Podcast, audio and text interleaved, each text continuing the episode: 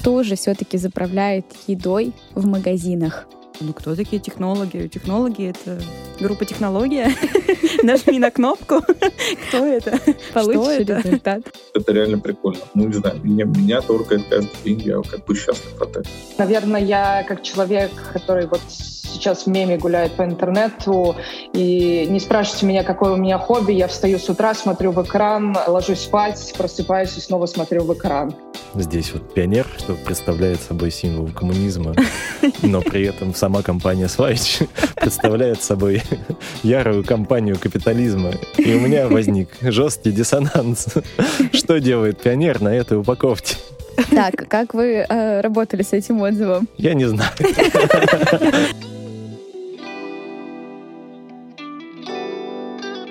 Всем привет, друзья! Это снова ваш любимый подкаст «Голодные люди» и ваши любимые ведущие подкастов Настя Боброва и Аня Романенко. Надеемся, вы по нам очень скучали и очень ждали наш новый выпуск, потому что мы по вам очень скучали. И очень ждали этот выпуск. Сегодня у нас в гостях будет столько людей, мы с ними столько будем разговаривать, а все началось с того, что нам написали ВКонтакте.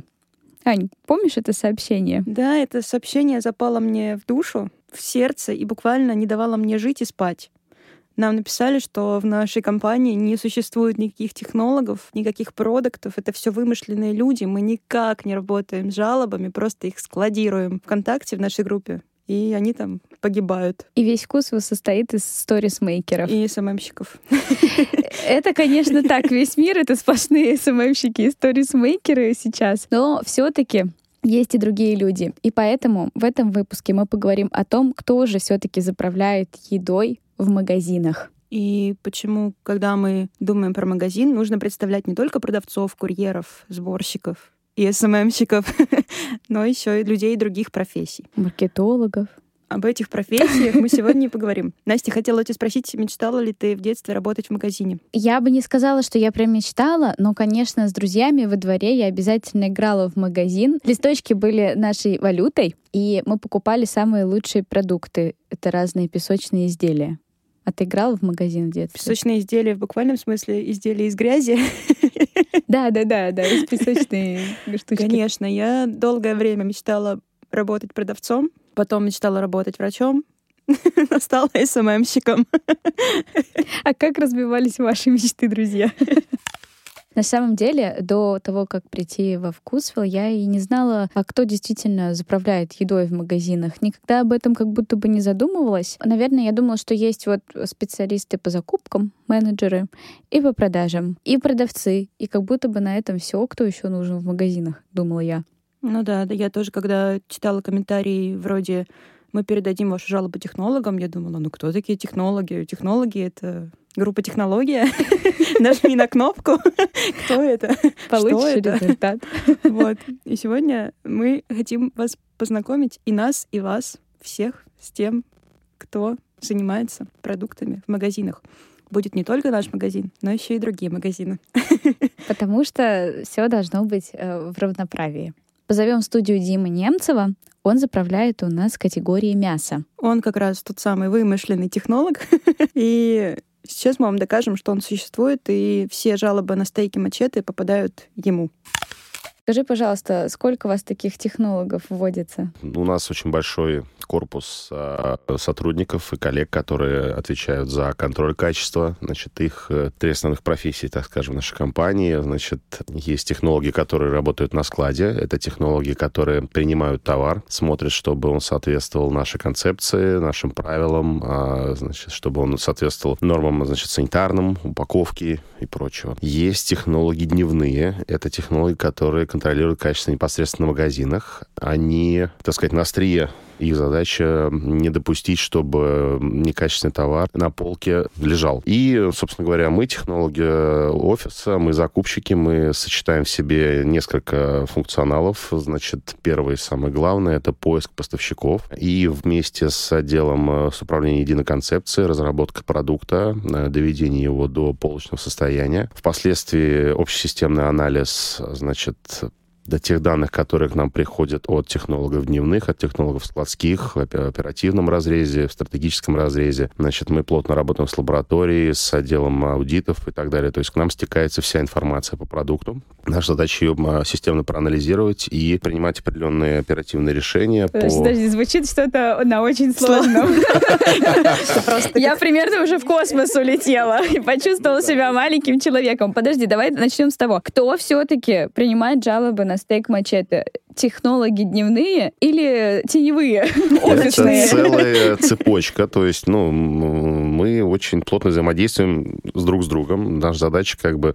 Никто не работает в одиночку. Задача выцепить некачественный продукт э, на любом из звеньев цепочки, который идет от производителя до покупателя. Сначала э, смотрят технологии складские, они звонят прямо с приемки, говорят, все, все пропало, гип снимают, клиент уезжает, возвращаем. Мы говорим, хорошо, да, нас это не устраивает, мы это возвращаем. Потом, если продукт попадает на полки, и там обнаруживается несоответствие, значит, а, дневные технологии, почему дневные? Потому что они в течение рабочего светового дня, да, они смотрят по магазинам, потому что технологии складские работают круглосуточно. Дневные технологии отсматривают, да, то есть и тоже говоря, значит, нам, ребята, вот нашли такую проблему, там с пяти точек, например, нашли несоответствие товара по определенной партии, давайте снимать. Опять же, там лаборатория отбирает э, по своему разумению продукты в плановом, неплановом, внеплановом формате. Тоже говорят, ребята, вот обнаружили микробиологическую обсеменность, такой такого-то продукта, давайте реагировать. Наша задача технологов э, офиса, закупщиков, да, технологов по качеству, все это собрать, всю эту информацию, составить картину значит, общую по продукту, и, значит, э, дать уже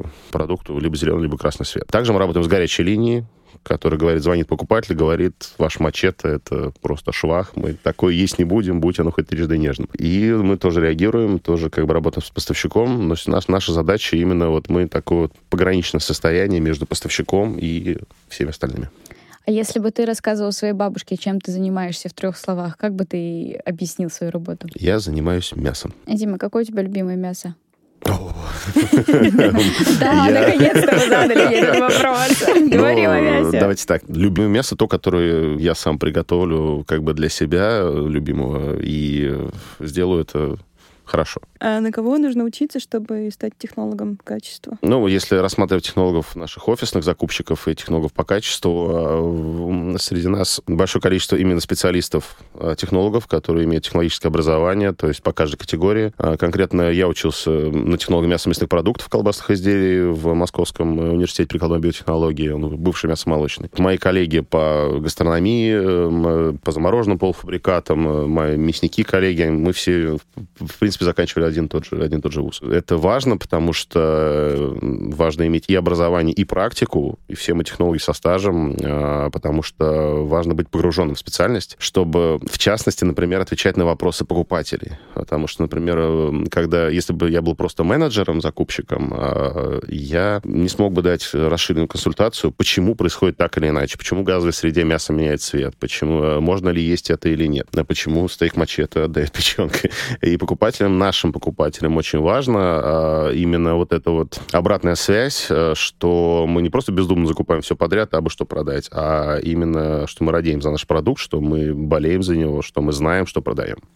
Как устроен твой рабочий день? Один. Опиши его в среднем. Он у меня начался 7 лет назад и до сих пор не заканчивается.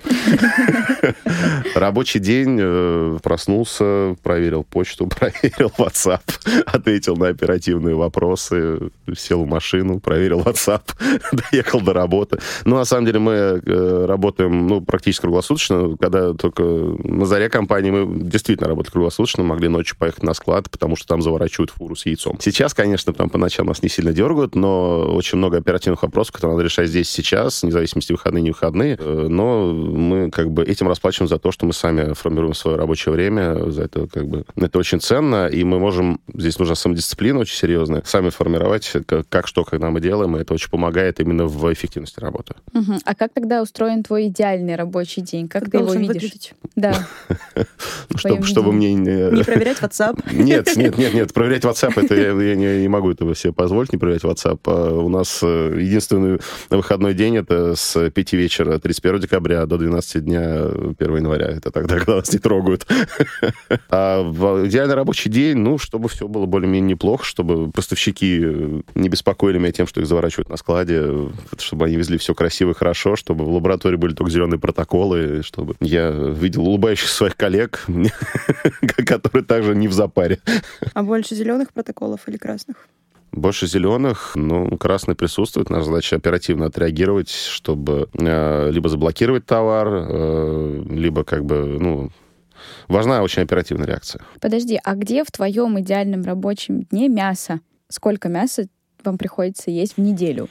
Ну, я не взвешивал, конечно, но, так скажем, у нас ежедневные дегустации, они связаны с заведением нового товара, то есть поставщики привозят. Ну, для понимания, а, например, поставщик предлагает продукт, и что до того момента, когда мы говорим ок, согласуем, то есть его заведение на полку, проходит 5-6 дегустаций примерно. То есть это специи, нарезка, там, не знаю, там, э, формат, упаковка и прочее, прочее, прочее. И вот до того момента, особенно касается там маринадных позиций, каких-нибудь шашлыков, э, колбасок, и так далее. Там гриль-сезоном мы огромное количество мяса дегустируем, в первую очередь. А, вот. И также очень много дегустаций по отработке качества, то есть еженедельно мы отрабатываем рейтинг товара, то есть э, мы заказываем со склада образцы, они приезжают, мы садимся с продукт-менеджером и начинаем все это неистово есть. Образцы ты имеешь в виду с каким-то пониженным рейтингом? У нас э, рейтинг э, пониженный считается менее 4 и 6 из 5 баллов. Это а, тоже хорошая оценка. Это, это почти 5. И красный рейтинг считается уже от 4,4 и ниже. Ну, так скажем, это примерно э, там где-то 3, 4, 5 до 10 процентов от всего ассортимента.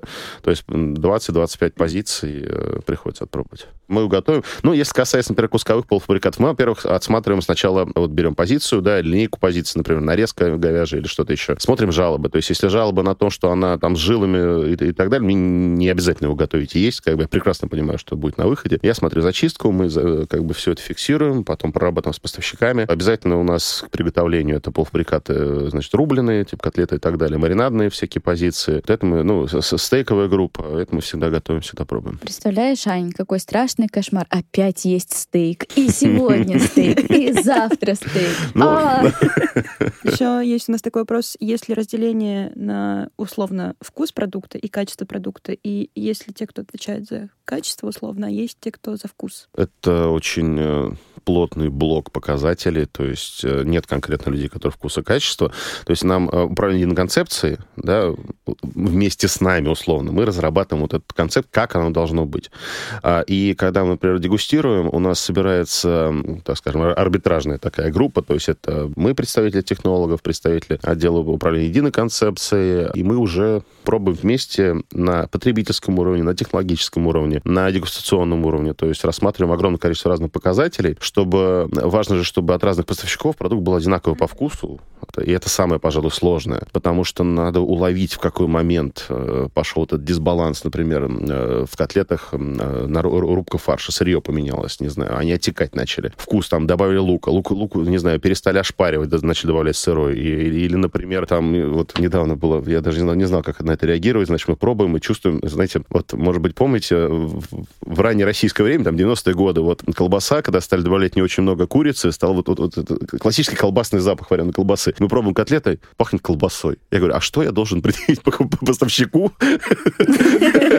ну, пахнешь колбасой? Я говорю, да, пахнет, но я поесть не имею. Что мы с этим делать? Ну, потом разобрались. То есть это от сырья зависело и так далее. А в чем же тогда? Что же за сырье такое было, что пахло колбасой? От, от корма просто зашла другая партия другой птицы. В общем, там целая куча показателей, по которым нам удалось выяснить, что почему так происходит. Это не нарушение, но то есть покупатель берет Э, значит, продукт, э, кушает его и понимает, что это не то. Он даже подсознательно, э, ну, нам-то нужно, чтобы он еще раз пришел, купил, чтобы ему понравилось, да, но подсознательно он, стоя в следующий раз у полки, может не взять уже этот продукт, да, потому что он показался ему другим, он возьмет другой. А нам нужно, чтобы он взял именно этот. Важно, чтобы эта линейка была одинаковая. А, можем обнулить рейтинг, и эти инструменты позволяют нам вот гибко реагировать на изменения в качестве, вкусе и так далее. Обнулить рейтинг — это как будто бы товар заходит повторно? Ну, например, продукты остановили по показателям микробиологии. А, он, значит, э, у него рейтинг упал очень сильно, потому что ну, начал портиться, например, дома покупателей или портиться на прилавках. И чтобы объективно рассмотреть эффективность доработок поставщика, мы обнуляем рейтинг, и рейтинг набирается заново. То есть он формируется после сотой оценки.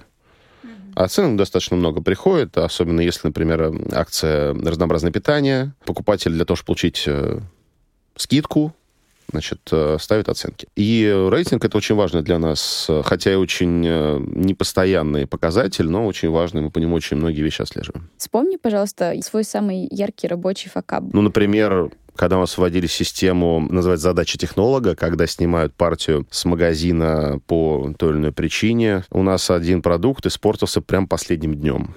И мы сняли достаточно большое количество. Это, по-моему, индейка была. Она, по-моему, не, даже не испортилась, она очень сильно оттекла. То есть, ну, очень много воды в подложках. А поставщик очень сильно захотел забрать продукт. А наши магазины не имеют права сдержать, ну, как бы продукт с истекшей сроком годности в магазинах, а поставщик издалека. И вот он, они устроили большой скандал, мы очень долго с ними бодались, кто за это должен платить, потому что магазины все повыбрасывали, и я сам обзванивал 150 магазинов с просьбой положить продукт в морозильник и не выбрасывать его. То есть это, да, я за, за, за вечер, то есть за несколько часов, то есть там обзвонил огромное количество. И каждому надо объяснить. Еще не понимаю, кто это такие, какие технологии, какой-то, что, о чем вы говорите, что надо найти, мы ничего не понимаем, идти в баню. Что ваша идейка? Да, да, у нас, а у них под вечер там просто тоже дедлайн полнейший, у них там все очень, э, нету времени заниматься этим. Я упрашивал все 150 магазинов. Удалось? Да, ну, где-то две трети, наверное, удалось, да, сохранить. В общем, было напряжно. Мы еще работаем с этим поставщиком? Да, работаем. К сожалению или к счастью, хороший поставщик оказался. Чем ты в своей работе гордишься? Я горжусь своими коллегами потому что это очень классный сбитый коллектив. Мы всегда друг другу помогаем во многих вещах, например, в которых наши ну, интересы сочетаются, пересекаются. Я горжусь э, тем, что я занимаюсь своим любимым делом, я горжусь своей специальности, и то, что я очень хорошо в ней разбираюсь. И я могу быть полезным компании, могу быть полезным покупателям, которые как бы смотрят на нас, задают вопросы, мы им отвечаем, как бы и зачастую остаются довольными нашим, нашими ответами. А я всем всегда говорил, что я работаю в очень классной, крутой компании. Я всегда гордился этим и да это я всеми своими продуктами, это как отпрыски, это, это, это, это дети, это проекты, каждый продукт, ты же следишь за ним, смотришь, чтобы не болел, чтобы все было хорошо с ним. Помимо полки еще проект «Мясная витрина». Это очень большая работа была проведена и ведется до сих пор, то есть мы открываем их сейчас очень много. Надо Тоже, сказать, что это бы, свежее мясо. Это свежее мясо на полках с мясником. То есть сейчас таких магазинов 30 э, в Москве и Санкт-Петербурге. Будем открывать, открывать много. В общем, Супер. Это тоже очень крутой проект. Ну что, Настя, захотелось тебе мясо отведать? Ой, да. Я вот уже думаю о том, когда у него там следующая дегустация. Друзья, ну мы немножко поняли, как устроена система качества и работы с продуктами в нашей компании, а теперь хотим э, узнать, как это работает в других игроках рынка. Поэтому поговорим сейчас с Арташесом Давтяном. Он коммерческий директор Яндекс.Лавки и занимается в том числе развитием собственной торговой марки этого бренда. Арташес. Да. Насколько я поняла, вы работаете коммерческим директором Яндекс.Лавки. Так точно. Да, объясните, пожалуйста, что это такое, чем вы занимаетесь, максимально просто так, как если бы вы рассказывали об этом своей бабушке. Я отвечаю за то, чтобы в нашем магазине людям было что купить. Тогда теперь поподробнее. То есть вы работаете и с продуктами, и с поставщиками? Я работаю со всей цепочкой поставок, да, цель которой обеспечить наличие нашей продукции по приемлемой цене э, в том ассортименте, который больше всего ожидает наш покупатель, э, в то время, когда он этого больше всего ожидает, в каталоге, который построен так, чтобы это было максимально ему комфортно. Собственно говоря, да, за, именно за это я отвечаю. Еще я отвечаю за то, чтобы по результатам этой деятельности мы остались в прибыли, а не в убытке. А на кого нужно учиться, чтобы стать коммерческим директором плавки и, может быть, вообще? Ну, в моем конкретном случае надо было учиться на менеджера по организации производств. А, но по факту любая функция менеджмента, любая экономическая специальность, в принципе, отлично подходит. Маркетинг ли это, или э, логистика, или просто чистая экономика, организация любой коммерческой деятельности. Все подходит отлично. В целом есть очень большой набор знаний, которые еще внутри профессии есть, которому не учат в университете. Но он не настолько сложен, чтобы его как-то отдельно предметно изучать. Я, в общем, даже не очень знаю, есть ли такая специализация прям прямую. Но в целом коммерческая деятельность деятельность многосторонняя, поэтому любое экономическое образование здесь подойдет или финансовое. Я бы разделил, название на самом деле здесь ничего не значит. Я люблю mm-hmm. говорить, что назовите меня хоть дворником, если я буду mm-hmm. делать эту работу, я буду согласен. То есть название можно получить в любой момент времени, это довольно легко, я думаю, особенно в своих собственных компаниях. Организовываешь компанию, ты в ней генеральный директор и собственник, как ты хочешь. По сути, ну, моя работа просто, позиция называется директор исключительно из-за уровня ответственности, который я несу.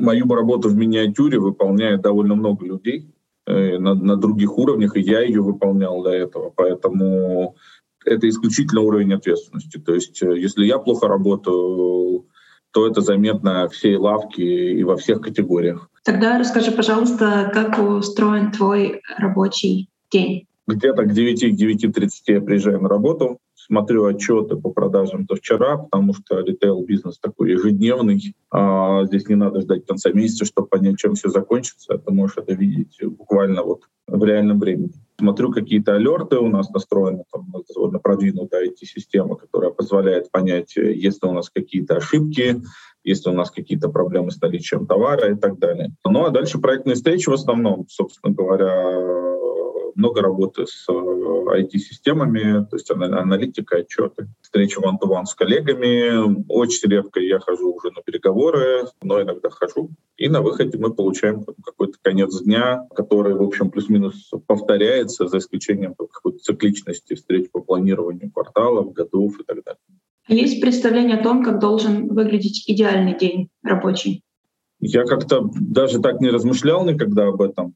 Для меня идеальный день рабочий — это не то, как он организован, а то, каким результатом он заканчивается. Если в течение дня удается достичь какого-нибудь качественного изменения хоть по какому-то критерию, который мы видим как основной влияющий на бизнес, ну, к примеру, улучшить наполняемость продукции, чтобы больше людей имели возможность ее купить, чтобы не было ситуации, когда товара нет на полке или улучшить коммерческие условия, чтобы нам было еще более выгодно доработать с этим продуктом, соответственно, качественно его продвигать на наших э, полках. Или улучшить возвращаемость наших покупателей за счет того, что мы сделали прекрасный СТМ, и людям он очень понравился, они хотят возвращаться за ним снова и снова. Если мы что-то такое сделали за день, то мы обычно этим днем гордимся, и для меня он идеален.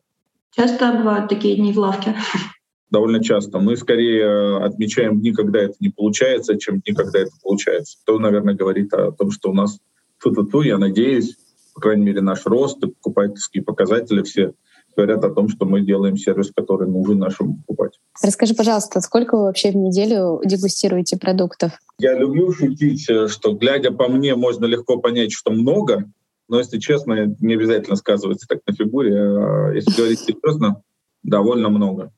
А, во-первых, у нас очень большой ассортимент собственной торговой марки, и тогда дегустировать приходится не только тот товар, который нам предлагают на листинг, то есть, соответственно, на продажу в магазине, но и всех потенциальных поставщиков этого продукта. Не знаю, вот мы тут недавно блины тестировали. Вот вам привозят 10 блинов с капустой, там, не знаю, 10 блинов с а, мясом, 10 блинов с грибами и так далее. Все надо попробовать. Но в целом у нас а, один из самых больших таких внутренних чатов, это чат дегустации, он называется, где мы призываем сотрудников прийти попробовать. И вот у нас э, довольно популярный этот чат, он один из самых крупных во всем э, Яндексе, я бы сказал. На некоторые дегустации приходит невероятно большое количество людей. Мы тут э, правда, довольно давно дегустировали пельмени, я опоздал на 5 минут к началу, и они кончились. Вот, вот так вот это бывает. А иногда бывает, конечно, гораздо более сложно. Мы недавно дегустировали варенье лимонное, имбирное. Вот. И нам за два дня пришло один человек. А, вот. И это был организатор дегустации. Мы очень шутили, что, кажется, фидбэк на продукт был получен моментально. Ну, то есть никакого интереса, к сожалению, он не вызвал, хотя продукт на самом деле прикольный. Вот. И вы его закрыли, не стали отправлять в ассортимент? Ну, мы еще посмотрим аналитику, продажу этого в бренде и так далее, потому что в бренде он себя чувствует довольно неплохо. А, но, кажется, либо у нас в офисе слишком здоровая аудитория, которой лимон соберем как бы в течение дня не очень нужен, а, либо, ну, в силу каких-то обстоятельств просто, там, не знаю, было все загружено, и людям было сложно прийти. Но я думаю, еще раз попробуем. А сколько из них реально вкусные? Я бы сказал, что большинство. На самом деле это сильно зависит от категории к категории. Есть категории, скажем так, с устоявшимися стандартами и образом идеального продукта, и все изначально знают, куда попадать, скажем так. Там э, качество продукта в целом выше. Есть категории, в которых этот образ еще не сформировался, но она очень разнообразная категория, бестселлеров как бы категории нет, и производители не очень понимают, в какое как бы идеальное качество попадать. Тогда разброс гораздо более сильный. Но если честно, э, мы, мы внутри себя считаем, что наше мнение на этот счет, конечно, значимо, ну просто потому что мы этим занимаемся каждый день, но не, не самое главное. Самое главное мнение дает наш покупатель. Я вам честно признаюсь, у нас есть такой продукт — малиновое варенье. Вот я люблю вообще другое малиновое варенье. Ну, просто вот буквально другое.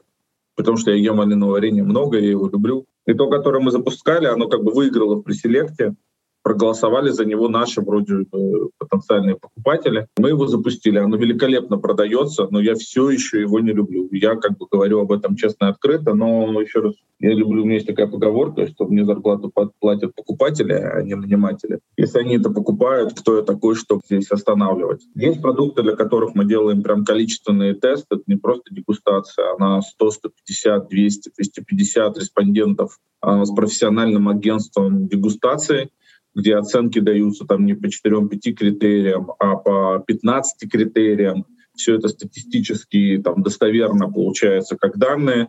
Тогда мы вообще, как говорится, наш вкус здесь, э, собственно говоря, ни при чем. Кофе — самый типичный продукт у нас. Часто люди являются, скажем так, жертвами в хорошем смысле брендов или жертвами определенных представлений. Вот делали слепую дегустацию кофе, и ко мне вот подходили много сотрудников, много коллег, говорили, держа в руках чашку кофе, о том, что ну вот, вот это же настоящий крутой кофе, а не то, что там вот, вот этот вот какой-то не очень крутой брендированный кофе, а сами пили в этот момент именно этот брендированный кофе. Это реальность, мы о ней знаем, любой категорийный менеджер, любой коммерческий директор знает о таком эффекте. Там, не знаю, сырки запускали от одного поставщика, к нам все приходили и говорили, что ну вот этот сырок гораздо вкуснее, чем сырок от этого поставщика. Вот. При том, что это был сырок одинаковый на самом деле.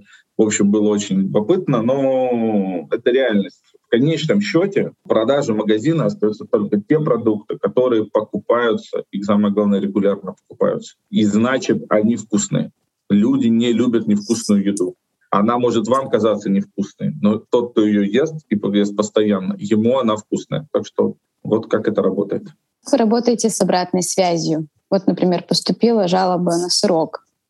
Uh-huh. Дальше вы с этим что-то делаете? У нас есть целая служба саппорта, которая постоянно принимает звонки, при этом жалобы мы получаем на всех уровнях. И мы считаем, что чем больше жалоб, тем лучше. Потому что есть такая китайская пословица о том, что первым умирает человек без единой болезни. А если вы не знаете, то что обычно нет болезни только тех, кто в этом не знает. Да? То есть тут то же самое. Если нет жалоб, это не значит, что у вас все хорошо. Нет жалоб, это значит, что вы их не получаете. Дальше мы, собственно говоря, пытаемся делить их на несколько групп. Одна из них относится к качеству продукта, то есть к его безопасности, к его органолептическим свойствам и так далее. А вторая группа относится к свойствам продукта. Ну, то есть условно говоря, кто-то может сказать, мне не нравится вкус воды, поменяйте. Это тоже хороший фидбэк. Если мы наберем там какое-то количество людей, которые также нам напишут, мы начинаем разбираться со вкусом воды именно. А, а иногда нам пишут, что что-то нам не понравилось, там, не знаю, крышка была не герметичной. И мы начинаем проверять всю партию. У нас часто отложены для многих категорий образцы, которые мы еще на РЦ отложили, чтобы потом сравнить. А мы начинаем разбираться с условиями хранения, доставки и так далее. Некоторые жалобы разбираются вот вплоть до того, что поскольку курьер взял, с какой полки, почему, как вез.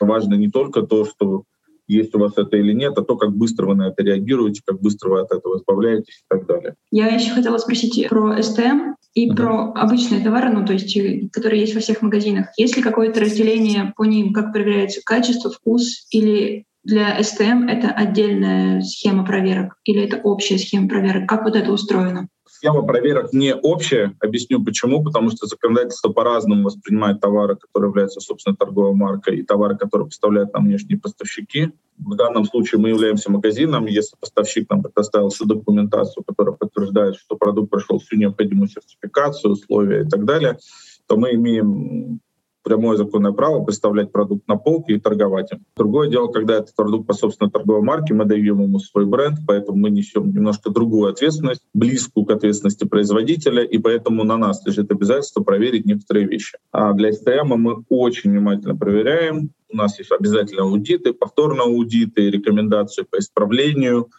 мы значимое количество поставщиков дисквалифицируем как потенциальных наших поставщиков по результатам аудитов э, и отказываемся от работы к ним, с ними по какому-то количеству мы выставляем довольно обширный список действий корректирующих, которые они должны совершить, чтобы соответствовать нашим стандартам. Мы сами проверяем многие товары а, в лабораториях а, для того, чтобы убедиться, что, собственно говоря, товар был произведен согласно законодательство соответствует, там, не знаю, ГОСТам, ТРТС и так далее. И, собственно говоря, для этого у нас есть целый отдел, но в целом у нас есть отдел контроля качества, который работает и со всеми остальными продуктами. У нас есть приемка товаров на РЦ, мы очень много продуктов разворачиваем, там, не знаю, самая частая, на самом деле, причина порчи продуктов — это несоответствие транспорта э, требованиям. А, очень часто нам привозят какую-нибудь не знаю, макароны. Макароны там сложно испортить, а вот, например, пельмени разморозить в пути, а потом заморозить по прибытии. Мы вскрываем упаковки, они слипшиеся, значит, нужно, собственно говоря, возвращать всю партию и так далее.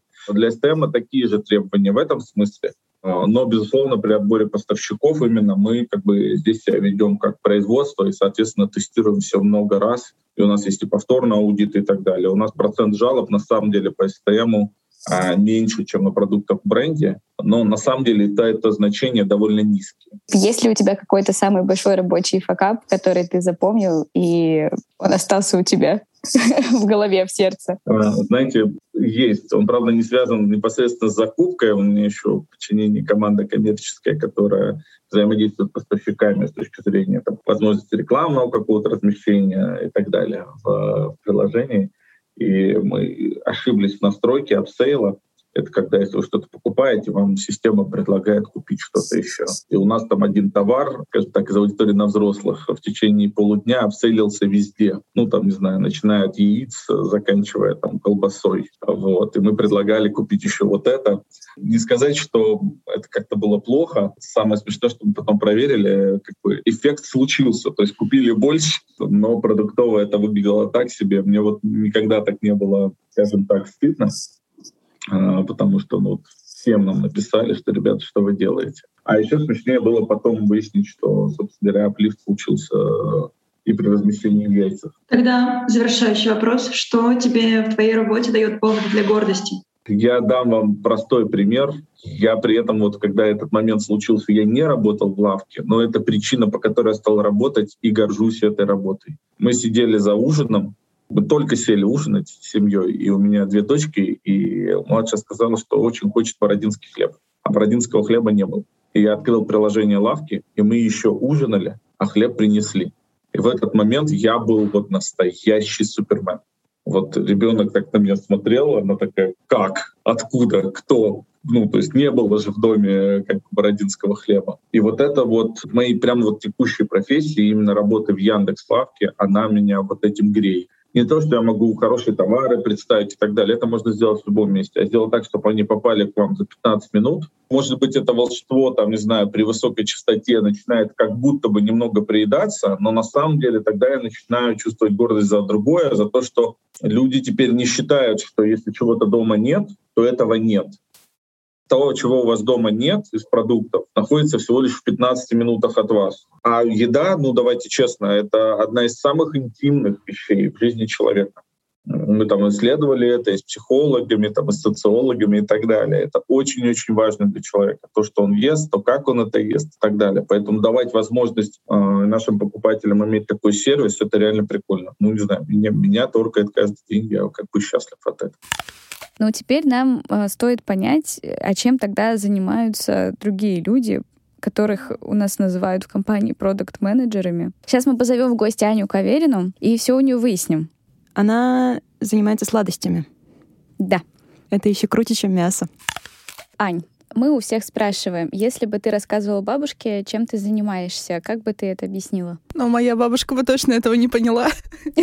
Ну, чем занимается продукт менеджер Это на самом деле... Я не знаю, как на это ответить. ну, то есть мы транслируем пожелания наших покупателей, их какие-то там сумасшедшие идеи и сумасшедшие фантазии к нам на полку. Я не знаю, как объяснить моей бабушке. Мне кажется, она бы меня отвела в церковь, заставила молиться. Правда, я, я не знаю, как. Ну, наверное, я бы ей сказала, что я создаю продукты, но она знает, что я не умею готовить. Звучит как код Шрёдингера. Ты создаешь продукты, но и не создаешь их. Ты их чужими руками, получается, да, создаешь. Да, я манипулирую поставщиками, руководишь. изготовителями. Ты серый кардинал. Да, да. Неплохо. Я считаю, отличная вообще-то профессия. Для бабушки объяснение просто супер. А получается, вот ты говоришь, что ты э, воплощаешь самые сумасшедшие фантазии людей. Расскажи нам, пожалуйста, о самых сумасшедших фантазиях людей, которые удалось воплотить. О самых сум- сумасшедших, ну, наверное, это больше касается доработок каких-то продуктов. Э, Наши покупатели безумно хотят видеть э, сладости без сахара или, э, я не знаю, зефир без сахара. Вот. Но чтобы он был сладкий. Но самое забавное, что они потом это не покупают. Да, и в итоге они покупают все равно Обычный сладкий, зефир. сладкий, да, зефир с сахаром. Сколько должен пролежать продукт без покупок, чтобы его решили вывести в итоге? Вообще без покупок. Ну вот, Ну, то как что это с ним должно, происходит? да, Э, Ну, он должен максимально плохо продаваться, и мы тогда понимаем, что, что что-то пошло не так. Но на самом деле мы не вводим просто так продукты. Сначала мы пытаемся его реанимировать. А, то есть мы выгружаем жалобы, мы смотрим, что, что пошло не так, в какой момент это, это все произошло, и только после этого, если наша реанимация не помогает, мы его выводим и прощаемся с ним. Ну, я думаю, в среднем это где-то месяца полтора-два. Ну, то есть вы даете ему серьезный испытательный срок. Да, да, конечно. Ну, потому что на самом деле это же огромный труд и технологов, и продуктов, и изготовителей в первую очередь. Создать продукт, вывести его на полку, донести до наших покупателей. И, ну, это на самом деле тратятся огромные ресурсы, и поэтому так просто никогда ничего не выводится. Получается, ты занимаешься новинками, так называемыми, в том числе. Я занимаюсь полностью ассортиментом и новинками тоже. Довольно частая претензия наших покупателей, что зачем вам так много новинок? Вы бы лучше поддерживали качество продуктов, которые у вас уже есть. Зачем так много новинок нам? Ну, на самом деле, это одно из обещаний продуктов, то, что у нас на полке будет появляться не меньше 50 новинок э, каждый месяц. И мы его полностью выполняем, поэтому берегитесь, вас ждет еще больше новинок. 50 сладостей А? Нет, 50 Всего? новинок в целом в ассортименте, да. Мгм. А, я уже думала, ничего себе, 50 новых сладостей в этом месяце. Пробуем все. Нет, но на самом деле у нас выходит порядка, наверное, 15-20 э, позиций в месяц. Это достаточно большая цифра. А сколько из них остаются потом навсегда? Это такой интересный вопрос, потому что раз на раз не приходится. Иногда позиция настолько выстреливает, то есть мы ее заводим э, специально под какой-то сезон, а она остается с нами на очень долго. Такой, такая история была с э, постным тортом, торт морковный с пеканом. То есть его делали специально для поста. Но в какой-то момент мы поняли, что он является лидером продаж, и покупатели стали нас умолять, чтобы мы ни в коем случае его не вводили из ассортимента. И вот сейчас он уже порядка трех лет э, у нас на полке. Ну, он вкусный, и Да. я одобряю выбор Да. покупателей. У меня вопрос про хит, про бомбочку. Я пошла. Простите. Я ухожу. Вы, так понимаю, она была заведена как к Новому году? Или без А, привязки с к сезону? бомбочкой была вообще максимально интересная история, как это получилось. Мы насмотрелись э, Инстаграм. Сейчас моя бабушка опять не поняла, о чем я говорю. Вот. э, И увидели там потрясающую вот эту вот штуку, вот эту бомбочку. И так совпало, что к нам пришел э, наш коллега и сказал, что у нас есть свое производство, мы делаем вот такие вот штуки. Мы поняли, что звезды сложились, надо срочно брать, побежали к технологам. И э, так получилось, что реализовал ее другой поставщик, потому что у, у первоначального, ну, как-то как с ней не особо все получилось, но это достаточно такой э, трудный процесс именно изготовления этой бомбочки. И это бомбануло, бомбочком бомбануло. Да, да, причем, до такой степени она бомбанула, то что мы за две недели вывезли практически трехмесячный запас. Мы сами даже не могли предположить, что она будет настолько хорошо продаваться. Вот. И Вы знаете, почему- мы еще не всем объяснили, что это за бомбочка. Да, представьте себе круглый шоколадный корпус. Полый. Так. Да, а внутри он э, пустой. Ну, в смысле, там есть пространство. Полый, мы поняли. Да. Там, вот в этом пространстве, находится какао, и маленькие маршмеллоу, такие маленькие зефирки. А, эту бомбочку необходимо положить э, в чашку, налить горячего молока сверху, прям желательно, чтобы она прям была такое прям кипящее. Она начинает таять, э, маршмеллоу выпрыгивает наружу, и происходит сладкое чудо. Самое главное это все потом размешать. Ну, в общем, это действительно очень, очень эффектно смотрится. Я знаю, что это стало одним из хитов в ТикТоке, в Инстаграм, но мы не предполагали, что будет настолько сильный покупательский спрос, спрос, и поставщик просто не справляется с объемами. То есть мы вывозим все, что у него есть. Мы даже убрали все новинки у этого поставщика, чтобы он не прорабатывал их, э, чтобы он ударил все, все силы отдал на изготовление этой бомбочки, но как бы нет, не получается. Звучит сейчас, знаешь, как э, у бывает у групп какие-то хиты, которые надоедают. Вот Нирвана все время, там, например, Курт Кобейн говорил, что он терпеть может э, петь э, Smells mm-hmm. Like Teen Spirit. И ты тоже с этой бомбой, да сколько можно, да хватит про нее меня спрашивать. Бывает у вас такое? Да, да, да, да. На самом деле, когда я только прихожу в офис, э, меня встречают коллеги, и один из самых первых вопросов, где бомбочка? Где бомбочка, Аня? Я не знаю, где бомбочка, потому что мы не можем ее задвоить.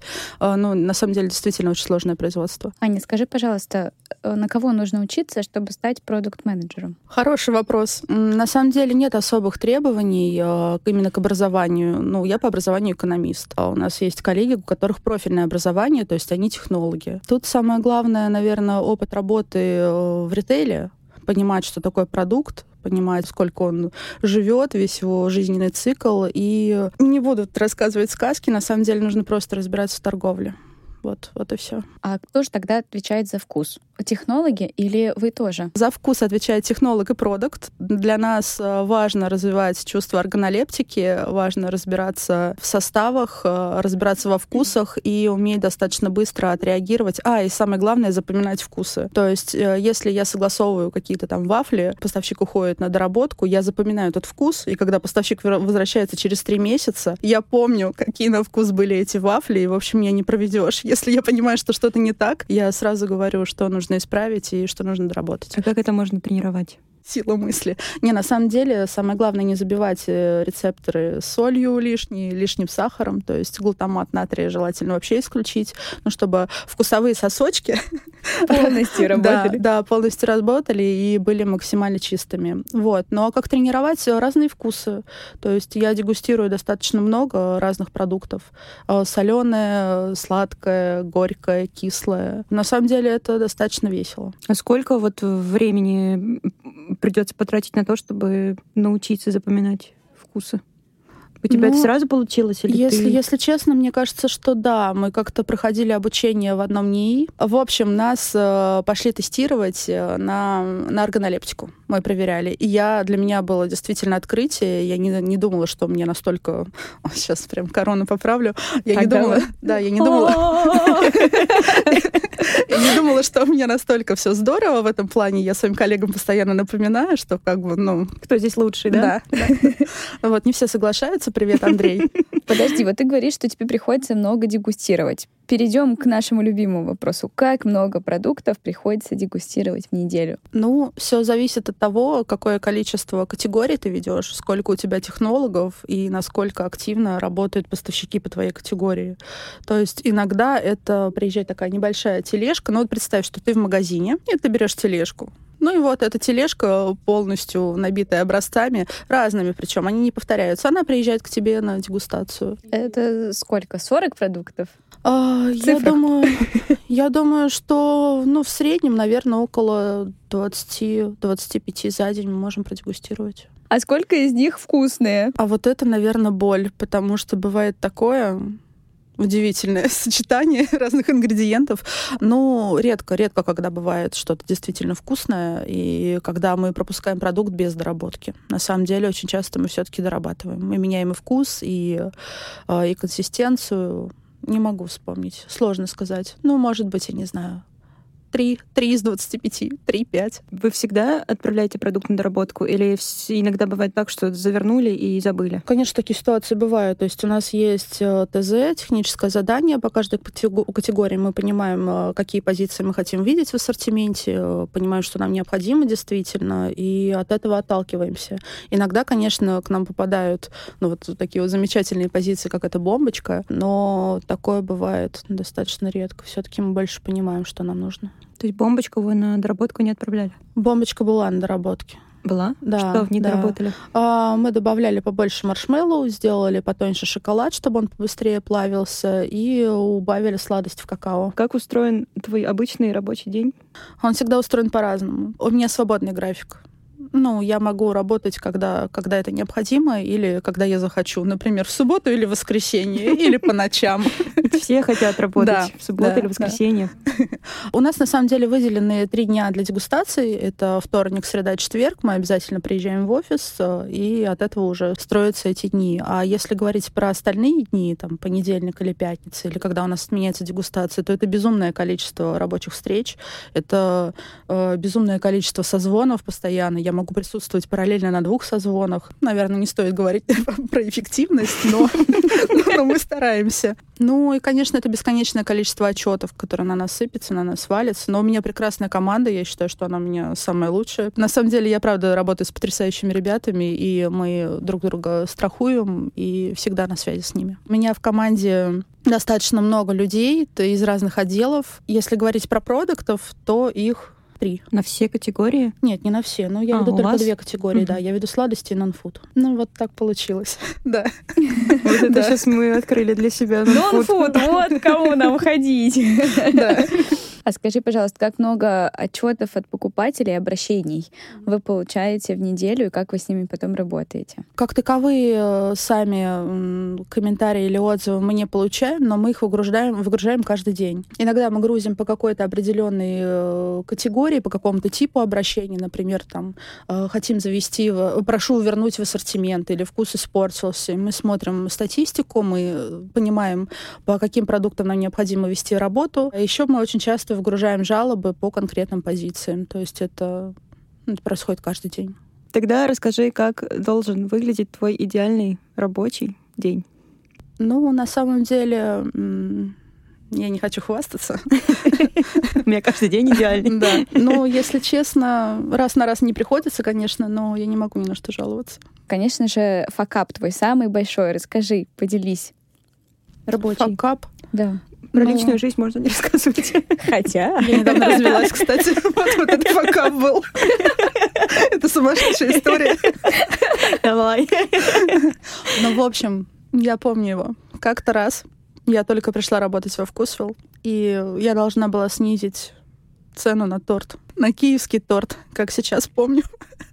И, в общем, мы рассказали это нашим покупателям, мы осветили везде, где только можно было, что вот на, на данной позиции будет снижена цена. Ну и так получилось, что я ее не снизила. Забыла? Я забыла, да. Я ее не снизила, и торт продавался по старой цене на протяжении трех дней. Знаете, что мы сделали после этого? Мы посмотрели, э, выгрузили абсолютно всех покупателей, кто приобретал этот торт, и выплатили бонусами вот эту разницу. Да. Вот это класс. А насколько снизили цену? Там порядка 50 рублей. О, ну это прилично, да, конечно. Да. У меня вопрос еще по дегустациям возник. А, раз ты и нонфудом заведуешь, ну понятно, как проходят дегустации сладкого пути, да. а как дегустируют нонфуд? Нонфуд? Ну, была одна история, когда я дегустировала в кавычках э, маску, я покрылась прыщами. Да, это было ужасно. Ну как, все, все на себе. То есть, если это тряпка для пола, то кто-то моет дома пол. Если это средство для мытья сантехники, то, естественно, ну, все, все это пробуется и дегустируется. Жесть, Аня, я уже не хочу к тебе в команду. Не, у нас здорово весело. Один раз я дегустировала пилинг. А, для лица? Да, помнишь серию с Мирандой «Секс в большом городе»? Да. Вот. Она это не Миранда, это была Саманта. О, прошу прощения, да. Да. Помнишь? А я специально так сказала. А я не помню, я не помню. Но она сделала пилинг, и у нее слезла кожа с лица. Она была освежеванной. А потом пришла на презентацию книги своей подружки как, говя... как говядинка такая. Да, да, да. Вот что-то похожее со мной случилось. Аня, чем ты гордишься в своей работе? Хороший вопрос. Мне за это не платили. А, я горжусь своей командой. И я горжусь э, тем, что мы создаем, и как бережно мы храним э, концепцию вкусвилл. То есть у нас на самом деле враг не пройдет, если, если мы говорим, что у нас никогда не будет каких-то ингредиентов в составе. То их никогда не будет. И маргарина у нас тоже никогда не будет. И никакой пальмы. А что такого в маргарине? Что такого в маргарине? Сливочное масло все-таки лучше. Кокосовое масло и пальмовое масло — это разные а, вещи? Да, это разные вещи. Кокосовое масло мы используем, пальмовое масло мы не используем. Хотя э, на самом деле на рынке достаточно много хорошего пальмового масла. Если посмотреть на какие-то европейские продукты, то там действительно качественное масло. Чего, к сожалению, пока что нельзя сказать о России. Поэтому мы не используем пальму. Кокосовое, да. Масло, масло рознь. Да.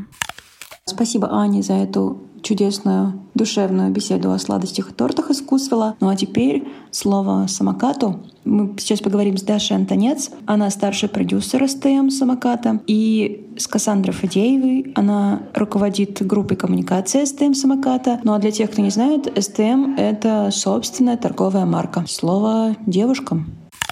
Расскажите, пожалуйста, чем вы занимаетесь в самокате, так, как будто бы если вы объясняли это своей бабушке. Знаешь, я так и объясняю своей бабушке, а также своим друзьям, потому что моя должность называется старший продюсер собственной торговой марки. Ассоциации у всех абсолютно разные и вообще никак не связаны с ритейлом. Поэтому я говорю, что я и моя команда, мы пробуем разные продукты, выбираем из них самые качественные, самые вкусные и делаем так, чтобы они продавались через наше приложение «Самокат». Кася, а ты как объясняешь бабушке, чем занимаешься? Если бы я объяснила бабушке, чем я занимаюсь, наверное, я каждый день прихожу на работу и рассказываю истории о разных интересных продуктах. И через каждую историю я хочу, чтобы люди влюблялись в эти продукты и хотели их забрать поскорее себе домой. Даш, а на кого нужно учиться, чтобы получить твою профессию? Слушай, хороший вопрос. На самом деле, я считаю, что здесь не так важно образование, больше скорее играет роль опыт. Опыт разный. И опыт в ритейле для того, чтобы вообще понимать, как все устроено, понимать, что это физический продукт, который должен возиться, должен где-то храниться, у которого есть там свои нюансы разные. Ты, ты должен попробовать много продуктов, чтобы понимать, что, что вкусно, а что нет. Если ты всю жизнь пробовал там одно молоко и пил его всегда, э, ты, не, ты попробуешь что-то новое и скажешь, о, это вкусно. А, посмотришь на состав, ну, вроде хороший состав, и захочешь завести это ну, в ассортимент. Но так не работает, потому что есть люди, которые в каждом новом городе пробуют новое молоко. В своем городе они постоянно меняют э, бренд, который они пробуют. И, конечно, для них э, ну, важно, чтобы ты им подобрал что-то необычное, но в то же время вкусное и с хорошим составом, то, что как-то им покажется очень интересным. Третий такой момент — это про, про опыт взаимодействия с людьми, про опыт э, в коммуникации, потому что очень здорово, что ты попробовал продукт, ты решил, что он вкусный, а теперь тебе нужно это рассказать нашим ребятам внутри самоката, чтобы они это правильно рассказали клиенту и донесли вообще до него всю особенность нашего продукта. В этом тебе помогает Кася? Абсолютно. Как устроен вообще ваш рабочий день? Давай начнем с тебя, Даш. Я работаю в самокате почти два года. Каждое утро я пытаюсь как-то выстроить свой рабочий день, но потом начинается, наверное, в первые пять минут рабочего дня звонки, и все идет э, не по плану. Поэтому тут, тут зависит очень сильно от того, какую категорию мы разрабатываем, от того, сколько продуктов у нас уже стоит на полке. То есть понятно, когда у нас было там 100 э, товарных единиц, э, достаточно легко было с ними управлять э, и параллельно заводить какие-то новинки.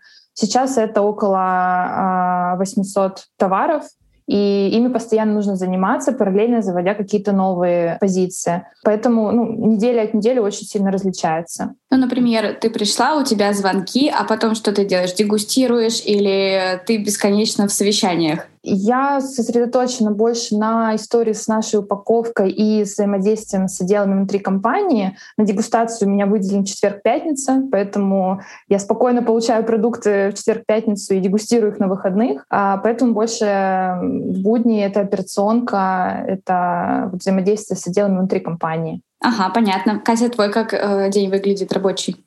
Ой, ну, конечно же, я открываю компьютер, начинаю читать кучу отметочек наших э, во всех социальных сетях, пробегаюсь по ним. Могу посмотреть всякие Google Alert, YouScan, посмотреть тоже, что про нас писали, что происходило. А дальше я уже непосредственно перехожу к работе с нашими текущими проектами. Они могут быть в самой разной стадии. Где-то нам мы садимся с командой, штурмим, придумываем какую-то новую креативную идею. Где-то там мы уже готовимся к релизу. В общем и целом, наверное, я как человек, который вот сейчас в меме гуляет по интернету, и не спрашивайте меня, какое у меня хобби, я встаю с утра, смотрю в экран, ложусь спать, просыпаюсь и снова смотрю в экран. Конечно, тоже бывает очень много звонков, э, тоже дегустируем, нам присылают уже производители, когда вот Даша с командой отработали большую часть продукта, и мы уже получаем какую-то финальную историю, чтобы понимать, как дальше этот продукт продвинуть, как о нем можно классно рассказать. Ну и, конечно, по несколько раз на дню в приложении заказывать заказываешь постоянно, кусочничаешь. Тогда расскажите, как должен выглядеть ваш идеальный рабочий день, чтобы было интересно, вкусно, ну, как мы любим. Я на самом деле просто мечтаю, чтобы у меня был хотя бы один день без звонков и без встреч, когда я смогу полностью погрузиться в продукт, который мы сейчас разрабатываем, понять вообще, как рассказать о его особенностях, в чем вообще его фишка, и сделать это качественно, потому что сейчас действительно ты разрабатываешь воду, например, тебе звонит поставщик и начинает что-то объяснять про кефир. И ты вообще не можешь перестроиться, а потом звонит и объясняет про рыбу, и ты вспоминаешь в 5 часов вечера, с чего же я начал и что же я вообще разрабатывал. Поэтому да, мой идеальный день — это день э, без звонков, без созвонов, в тишине. Катя, твой? А мой идеальный день наверное, складывается все-таки какой-то один звонок и какое-то, в общем, взаимодействие с любой командой точно хочется. Это как бы оживляет, и мне, в общем, очень в целом нравится взаимодействовать с людьми, поэтому идеально был бы классный мозговой штурм, где мы там, не знаю, придумали несколько идей, все заряжены, все выходят с него из серии «Уху, сейчас сделаем». И, наверное, день, где все документальные штуки идут спокойно, тебе ни разу не пишут, например, там, не знаю, бухгалтерия, тебе ни разу не пишет юрист, все быстренько пролетает. Даша, тебе как продюсеру сетем сколько в неделю приходится дегустировать продуктов? Здесь, наверное, нужно рассказать, с чего мы вообще начинали. Когда у нас такой очень форсированный рост начался, ну, в день привозилось, наверное, порядка 50 уникальных позиций. Это все было очень не структурировано, не систематизировано, то есть тебе привезли 50 там макарон, на следующий день круассаны, которые вот-вот у них срок годности закончится, нужно срочно пробовать. Тут же мороженое, которое тает и которого очень много, и у тебя мощности твоего холодильника, морозилки не справляются. Конечно, это было очень неудобно, непонятно, потому что мало того, что это надо попробовать, если это там те же макароны, там заморозка, пельмени, нужно это сварить. С точки зрения подготовки к лету это сразу был провал, потому что это невозможно было есть. А сейчас мы э, все это дело структурировали, мы поделились по городам. То есть у нас вообще большая часть команды, которая занимается именно разработкой продукта, она находится в Москве. Больше поставщиков все-таки им легче довести до Москвы. Я работаю с питерскими поставщиками и всех, кто здесь поблизости, поэтому у меня вот четверг-пятница дегустационные дни. Где-то 10-15 э, позиций в неделю я пробую. Ну, еще очень сильно зависит от э, категории, которую мы разрабатываем. Но сейчас вот в среднем вот так. Ага, интересно. А по каким правилам проходят дегустации? Какие вот, например, у вас есть критерии, чтобы вы поняли, этот продукт зайдет на полку? А, ну, во-первых, у нас есть такой входящий фильтр. А, мы не заказываем все подряд. Мы сразу смотрим на составы и просим наших производителей не вести нам на дегустацию то там, те продукты, состав которых нас не устраивает, где есть какие-то добавки, которые мы понимаем, что ну, это не совсем история про натуральность. У нас участвует в дегустации ассортиментный комитет, то есть это пробует не один человек, очень сложно в одного понять вообще вкусно, невкусно, стоит, не стоит, понравится, не понравится. Поэтому пробует там минимум пять человек. А, мы все находимся в разных местах, мы все работаем на удаленке, из дома, ну, большинство из нас из дома. Мы ставим оценки, потом созваниваемся и начинаем обсуждать У нас всегда есть какие-то лидеры, которые прям однозначно у всех набирают больше число баллов. И ну, начинаем думать, а, да, этот продукт вкусный, насколько он а, точно нам подходит. Если мы видим, что есть что-то, что можно улучшить, мы связываемся с производителем, просим его там, заменить что-то в составе, чтобы вкус остался таким же, но он был там, еще более натуральным. Ну, ну и, наверное, последнее, что когда мы уже определились с нашими там, лидерами по категориям, естественно, проверяем документацию, чтобы то, что пишется на упаковке, оно реально соответствовало действительности. Проверяем декларации, просим сделать СГРы, а, протокол испытаний и так далее. Если есть возможность, сейчас, к сожалению, из-за наших условий ну, сложно, но стараемся посещать э, непосредственно само производство. Если покупатели жалуются на вкус или упаковку или качество. Как вы отрабатываете жалобы? Здесь интересная история. У нас изначально не было отдельных людей от нашего отдела, от, ну, от департамента СТМ. Все это отрабатывала служба поддержки вообще самоката. Но так как у нас систем приоритет, э, и это имидж, репутация компании, выделили отдельных людей от департамента СТМ, которые именно отрабатывают все заявления, все жалобы, все заявки от э, клиентов по нашей торговой марке. Все жалобы у нас собираются в CRM-систему, мы прям по каждому поставщику, по каждой конкретной позиции можем увидеть, сколько было жалоб, на какие темы. И если мы видим, что это жалобы реально за качество, за упаковку. Естественно, это разговор с поставщиком. Если он не помогает, наше внушение, мы ставим на стоп и ждем, пока доработается рецептура, пока доработается упаковка. Если даже ну, это не происходит, не получается, то ну, очень редко, но мы выводим продукт. Есть какой-то отзыв, который тебе запомнился больше всего от покупателя? На самом деле есть удивительные отзывы. Я просто поражаюсь, как люди внимательно относятся к нашему СТМ. Иногда мы меняем дизайн, потому что там чуть-чуть изменили размер упаковки, например, или там у производителя поменялось название там, или адрес. И люди, э, наши клиенты, они берут приложение, приближают эти картинки, я не знаю, честно, как они это делают, и сравнивают с тем, что им приезжает, и жалуются. Говорят, вы мне не то привезли, вы меня обманываете, а у вас вот э, в приложении одна упаковка, а вы мне привезли там чуть-чуть другого цвета Приходим к любимой теме, к факапам. Поделитесь своими самыми яркими рабочими неурядицами.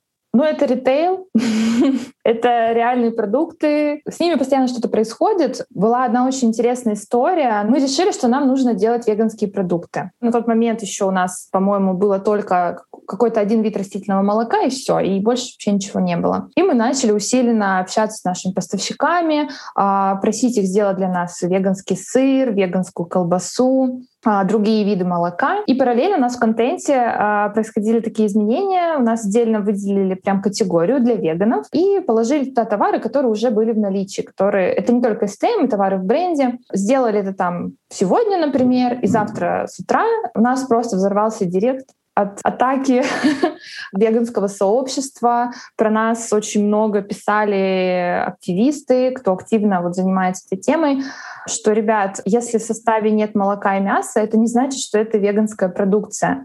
И мы поняли, что история-то гораздо сложнее, чем нам казалось. Мы начали думать, что делать. Во-первых, как снимать вот этот негатив и как после него заводить нашу колбасу и наши сыры. А, и мы связались с одной блогеркой, которая, кстати, была таким прям ярым... Хейтером. Да, да, мы с ней связались, попросили ее быть нашим консультантом и помочь нам э, с определением вообще, что, можно, что нет, что, что понравится, что не понравится. К сожалению, она на тот момент не в России была, и мы не могли ей отправить там образцы на пробу, но мы вот все составы всех наших веганских продуктов, все ей высылали. Так мы узнали, что почему колбаса с витамином B12 это прям вообще топ, и почему это важно, почему нужны сертификаты э, на все ароматизаторы, на все там закваски и так далее. На тот момент, ну, действительно, мы вообще ничего такого не знали. Вот. И благодаря вообще этой истории у нас родились наши веганские продукты, к которым ну, действительно не придерешься, и мы точно в них уверены. Мы знаем, что мы ничего не нарушаем, что люди, которые покупают у нас эти продукты, могут быть спокойны за то, что они едят этичную еду. Кася, а ты свой факап вспомнишь? О, да. Но это на самом деле не мой факап, но, как говорится, это вернулось все к нам. У нас произошла такая ситуация, есть у нас легендарные конфеты, синие такие. Их все очень сильно любят, но у нас там это небольшой производитель, он охватывает не всю географию, где мы есть. И произошла такая история случайно с регионального центра, который, собственно, развозит все дальше по всем нашим дарксторам. Э, машина вместо Санкт-Петербурга уехала в Екатеринбург с этими конфетами. Ребята, соответственно, до дарксторов в Екатеринбурге даже не задумались, что они впервые видят эти конфеты, никогда до этого их не было, никто им не писал, что теперь эти конфеты будут, как говорится, и у них в наличии. Они их завели, они стали появляться у людей у нас в приложении, а люди начали их заказывать, выкладывать в Инстаграм. В какой-то момент еще производитель, собственно, этих конфет репостнула эту историю, она там тоже такая полумедийная личность, и она такая, класс, мы теперь появились в Екатеринбурге, Екатеринбурге. И до нас это, собственно, так и долетело. А конфет в Екатеринбурге больше как бы вот, ну, не планировалось. То есть это реально, когда мы раскрутили обратно цепочку, мы поняли, что логистика просто, как говорится, свернула не там на автобане. И вот теперь вот это произошло. И у нас было вот экстренное совещание всей командой. Мы там и поддержку нашу брифовали отдельно, что надо было всем как-то вот спокойно и радостно говорить, здорово, что у вас эти конфеты. И быстренько параллельно подстегнули маркетинг, чтобы они запустили все возможные промо, чтобы эти конфеты побыстрее продать с остатков. Это, конечно, был супер веселый день, как нужно было отвечать пользователям так, чтобы их не расстроить, потому что они очень рады этим конфетам, они ура, все их скупают, выкладывают. И при этом так, как бы, ну вот, чтобы они не совсем не расстроились и не поняли, что дальше их все еще ждет бесконфетный мир. Давайте тогда последний наш любимый вопрос. Даш, наверное, он будет к тебе, как э, к держателю всех продуктов CTM. Что в твоей работе дает тебе повод для гордости? Да много что на самом деле. Меня нереально радует, когда я попадаю в какую-то э, незнакомую компанию и просто рассказываю о том, что я работаю в самокате, и люди, ну, большинство, реально где-то ну, 80-90% людей говорят, вау, а это же у вас там вот такая-то там рикота или такой-то сырок, и начинают мне там говорить про что-то из нашего СТМ. Я думаю, да, ну то есть эти продукты, которые мы выбрали, да, там заводили ну, достаточно долгий период времени, они разошлись по людям, они стали популярными, лю- люди их любят, они постоянно за ними возвращаются. И ну, это, это такое м, доверие нашему выбору, и это, безусловно, ну, безумно приятно и, и заставляет гордиться. Мы уже поговорили с технологом, с продуктом, но на этом еще не все. В компании есть еще люди, которые занимаются едой. Непонятно чем. Еще более непонятная профессия, с которой мы сейчас будем разбираться. Это бренд-менеджеры. И у нас уже в гостях сидит один такой прекрасный э, Денис Домрачев. Привет, Денис. Денис, если бы у тебя бабушка спросила твоя, чем ты занимаешься на работе, что бы ты ей ответил? Ну, тут важный момент, что у меня бабушка уже достаточно прошарена. Она работе? знает, что такое маркетинг. А для других бабушек... э, Для моей. Для твоей, если твоя бабушка не знает, что такое маркетинг. Ну, в двух словах, мы просто помогаем продуктам становиться для покупателей более понятными. Ну, то есть, э, вот пример, там у нас был как-то картофельный снэк, который не являлся картофельным снеком, потому что на первом месте был лен. В этом случае продукт становится непонятным, ну, то есть ты покупаешь и ожидаешь чипсов. А там не чипсы, там какая-то льняная штука, которая непонятно, как вообще есть. И, соответственно, задача бренд-менеджера сделать так, чтобы человек не разочаровался, купив продукт, ну и при этом понял, для чего он и как его можно использовать. Скажи мне, пожалуйста, на кого нужно учиться, чтобы стать бренд-менеджером? Я думаю, что важно образование маркетолога в какой-то мере.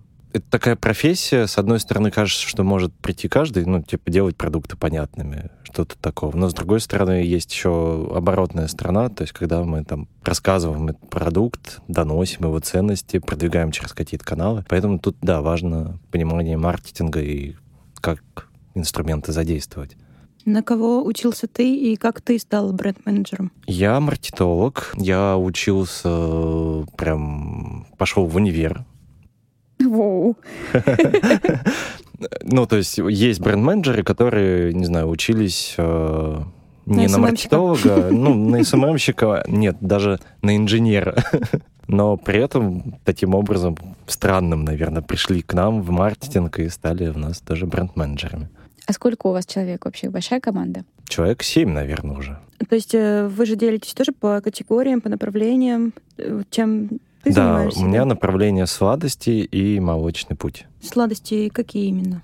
Вафли, печенье, шоколад, все, что хранится на сухой пауте. А был какой-то пример, когда продукт стал понятнее, там сыр, не знаю, молоко, сладости, благодаря твоей работе? А с сыром, я думаю, что такой пример, наверное, больше общий. Когда мы посмотрели на наши упаковки сыра, там был только собственно, термочек. Штрих-код. ко- да, который вообще ни о чем покупателю не говорит. Что это за сыр, там, как его есть, как э, его употреблять, какого он аромата, ну, то есть каких он свойств. И здесь мы нашли решение, то есть мы там опрашивали покупателей, на что они обращают внимание при выборе сыра, что им важно знать, и выявили ряд там признаков, а, и, собственно, это вынесли на упаковку. То есть мы вынесли текстуру, типа, насколько он там твердый, полутвердый, мягкий. Вынесли ароматические свойства, ну, то есть типа, чем пахнет сыр. Есть там сыры с таким прям ярким запахом, который... Еще вы написали лучше не- вонючий. Да, вонючий.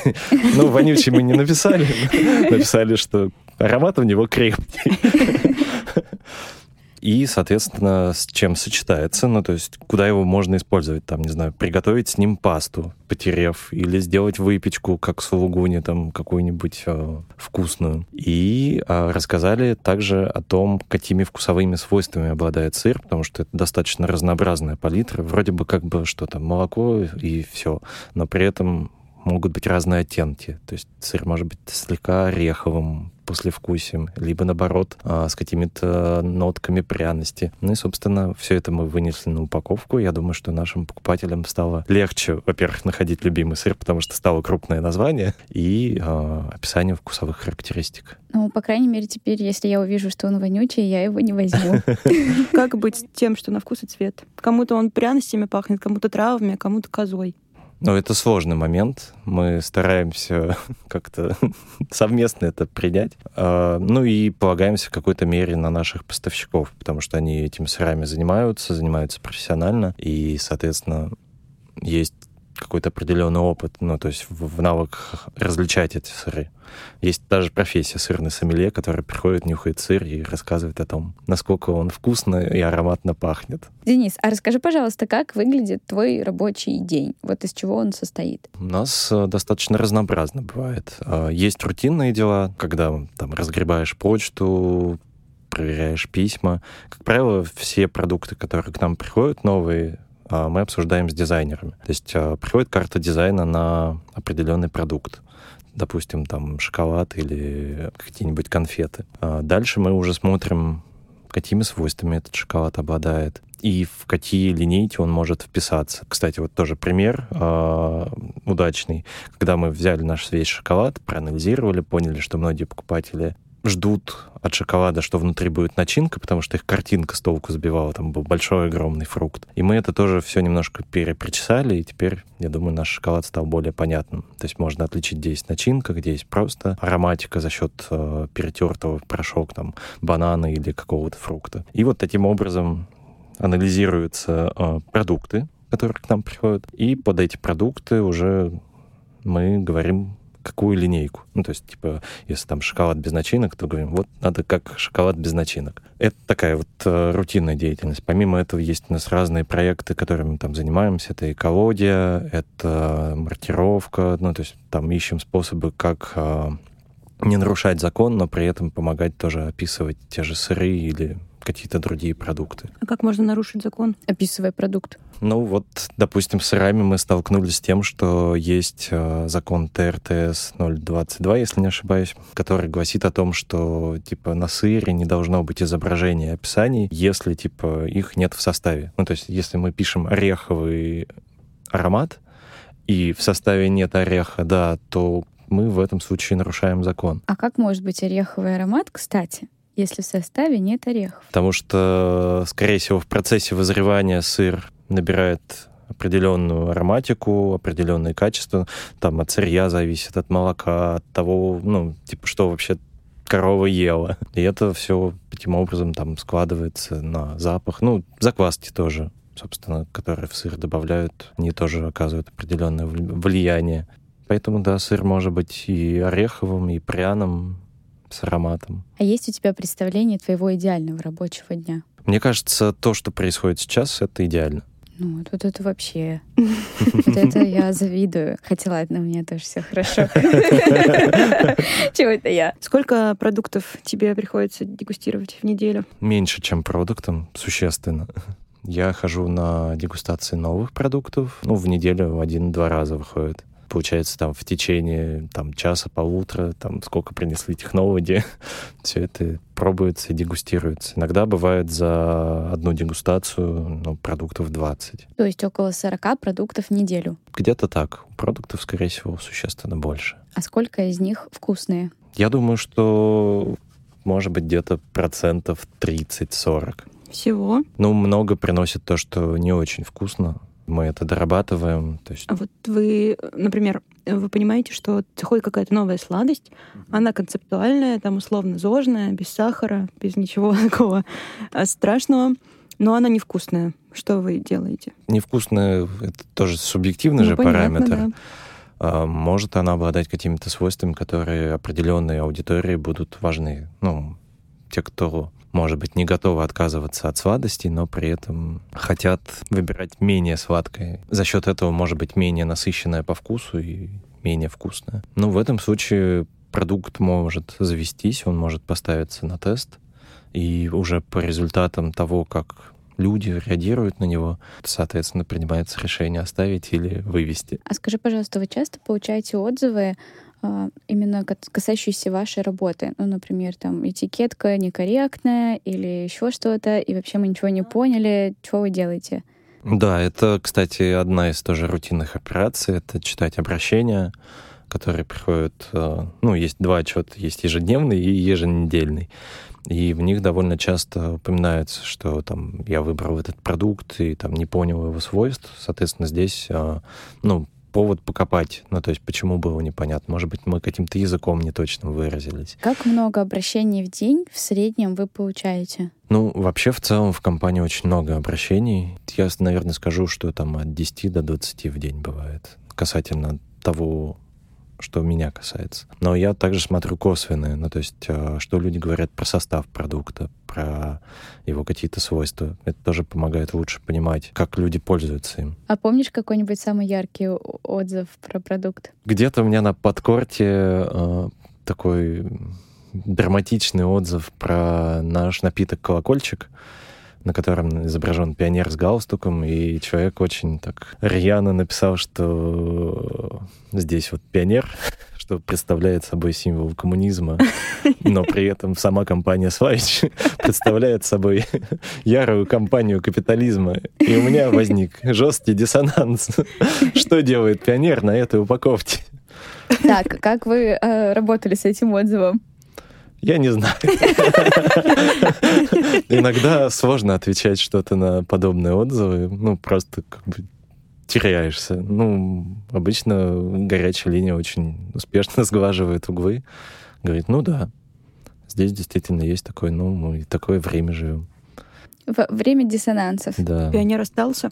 Пионер остался, но скоро его поменяют. Денис, скажи, пожалуйста, вообще был ли у тебя личный какой-то рабочий факап? Иногда есть вещи, которые кажутся, что это прям ошибка. Ну, то есть э, вот мы обновили бифилайфы, и в какой-то момент э, покупатели стали писать о том, что мы убрали их любимых э, старых героев, Хотя мы их просто чуть-чуть осовременили, освежили, э, причесали, сделали более удобными упаковку, но при этом в, в такие моменты возникает, что ты где-то жестко ошибся, и что-то нужно с этим делать. В этом случае просто идешь дальше спрашивать. А мы опрашивали наших амбассадоров с планеты Вкусвилла, они сказали, да нет, классная упаковка. Но в момент, когда получаешь много обратной связи, кажется, что ты сделал вообще что-то жесткое, и типа нужно как-то это загладить. Я, кстати, видела недавно боль человек изливал по поводу исчезновения микроба Васи с кефиров. Он прям очень негодовал. Куда исчез микроб Вася? Микроб Вася оказался плагиатом. Серьезно? А. Да. Мы долго об этом не знали. Мы долго об этом не знали, а когда узнали, мы сказали микробу Вася, уходи. Вместо него появился Соник. У кого он был сплагиачен? Это была какая-то детская сказка про микробы овощ. Оттуда, откуда? Здесь надо, наверное, рассказать о том, что вся серия бифилайфов и вот этих детских продуктов была построена на том, что покупатели отправляли нам рисунки и сказки, и мы отбирали их и делали их героями наших упаковок. Это, получается, была одна из историй, да? Да. Чем ты гордишься в своей работе? Я горжусь тем, что помогаю нашим покупателям выбирать те продукты, которые им нравятся, которые они полюбят, и э, делать так, чтобы они не разочаровывались, когда покупают для себя новый продукт. Может быть, есть продукты, которыми ты особенно гордишься? Я думаю, что есть продукты, которые мне очень нравятся. Те же йогурты, по большей части то, как мы их обновили, те же сыры, конфеты, вафли, Кажется, что я все люблю из того, что мы сделали. Просто мы компания людей, которые любят поесть. Из красивых упаковок. Кем бы тебе хотелось работать, Настя, если бы не ведущий подкаста и лидером комьюнити а если бы ты занималась продуктами, кем бы ты если хотела бы работать? Что-то нормальное делала, да, да, в этой жизни. Угу. Чтобы бабушка тобой гордилась. Ну, конечно, я послушала всех. Я бы, наверное, выбрала работу продукта. Мне кажется, что это весело и интересно. А ты, Ань? А я бы осталась ведущей подкаста и дождалась бы того момента, когда он наберет миллион прослушиваний. Нечестно. Друзья, э, хотим напомнить вам, что нам очень важны ваши оценки, комментарии, лайки, репосты, расшары. Рассказывайте друзьям, говорите своим бабушкам о том, как прекрасен наш подкаст. Включайте в такси. Да, включайте в такси, в поездах, э, ходите по улице с колонками. Что хотим, чтобы вы и мы обрели, наконец-то, славу медийную. Я думала, покой. На покой нам еще рано, Настя. В следующем выпуске «Китайско-русский Новый год» со специальной гостьей. Актриса, режиссер, любительница вкусно поесть Ян Г.